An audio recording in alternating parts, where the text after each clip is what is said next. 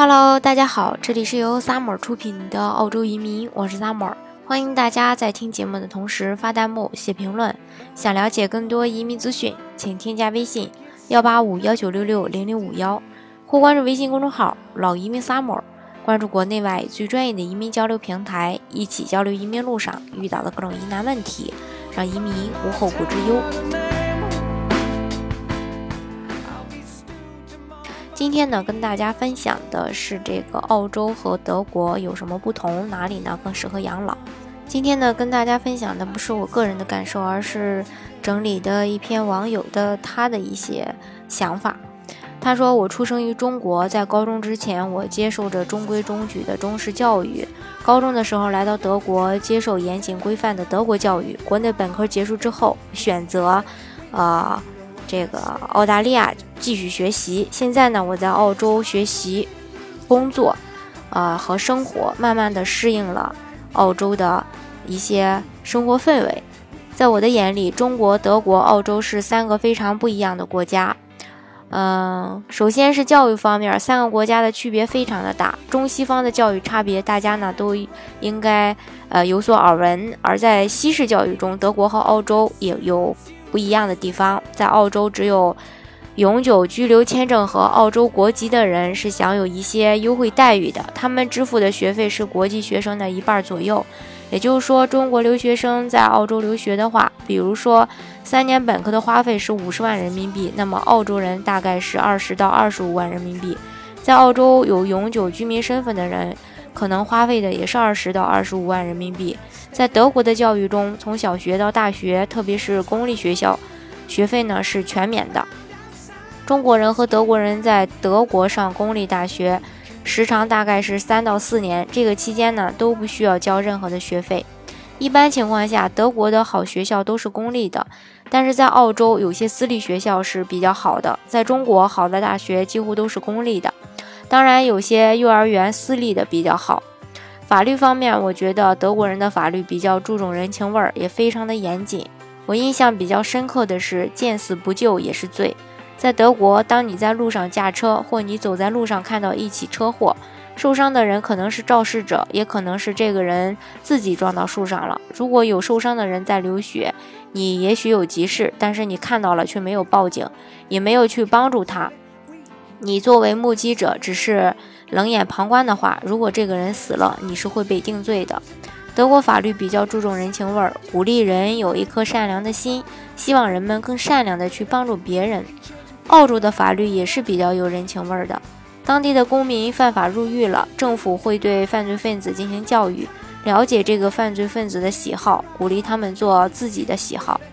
被释放后的犯罪分子可以向政府申请。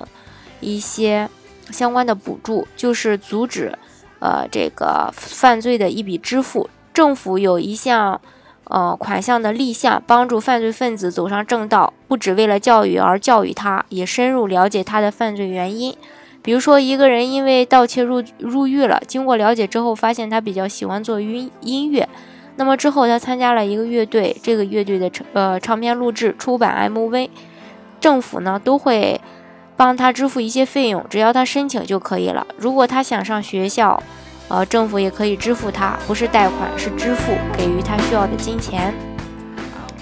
德国的教育比较严谨，比较注重礼貌用语和长幼有序，像中文一样，对长辈在尊称上需要用您而不是用你，比较注重公共场合，呃，一些理念。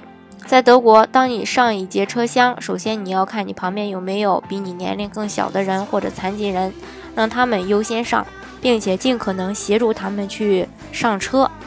当你想要坐一个看似是空位的地方的时候，你不能直接走过去坐下来。坐下之前要先问这个位置是不是空的，对方说是空的，你需要进行询问，有可能你不能坐在这里，因为这个人先上的。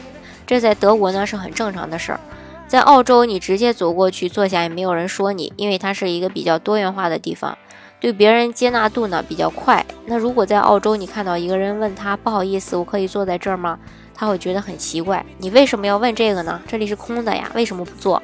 因为他们的文化就比较的接地气，大家都比较随意放松，也不需要那么的拘谨。德国是形式主义非常严重的一个国家，公共场合非常注重礼仪。比如说，在公共场所，两个女孩横着站，占了很大的位置，有可能呢会被批评，特别是老年人会教导你。这样的现象也很正常。这种情况下，你是不能还嘴的，说对不起就可以了。在德国，长者，特别是老年人的身份很重要，一定要尊重他们。他们会教你一些规矩，特别是在公共场所会教你，即使当着所有人的面，他们也不会在乎的。另外，在澳洲的话，大家都会彼此比较随便，可能澳洲人还会当面说你，因为澳洲游客太多了，世界各地都是人，在街上聚成一团的人，不仅仅有中国人，也有其他国家的人，所以澳洲人都习以为常，不会过多的过多的去指责别人。从德国到澳洲，一开始接触到待人接物上的转变，很多人可能会适应不过来，包括我。我在德国的时候，我的第一个住家是皇室贵族身份。我第一次去他们家的时候，我问你们家有没有家规，他说没有，但实际上非常多，特别是餐桌上的礼仪，怎么行走，怎么讲话等等。那当你来到澳洲之后，发现德国那种礼仪不适合澳洲，回到中国也不也会觉得不是很适应。比如握手的习惯就有所不同，德国人见谁都要主动去握手，澳洲人也会有主动握手的，但是女士优先。在中国呢，也有握手的习惯，但是是长辈优先。在中国，如果晚辈见了长辈是不可以主动去握手的。如果真的要握手，就要握手，就要抬手握手。长辈可以主动握手。那在西方呢，是女士优先握手，女士主动握手你才能握。如果女士不主动握手，男士最好不要主动跟女士握手。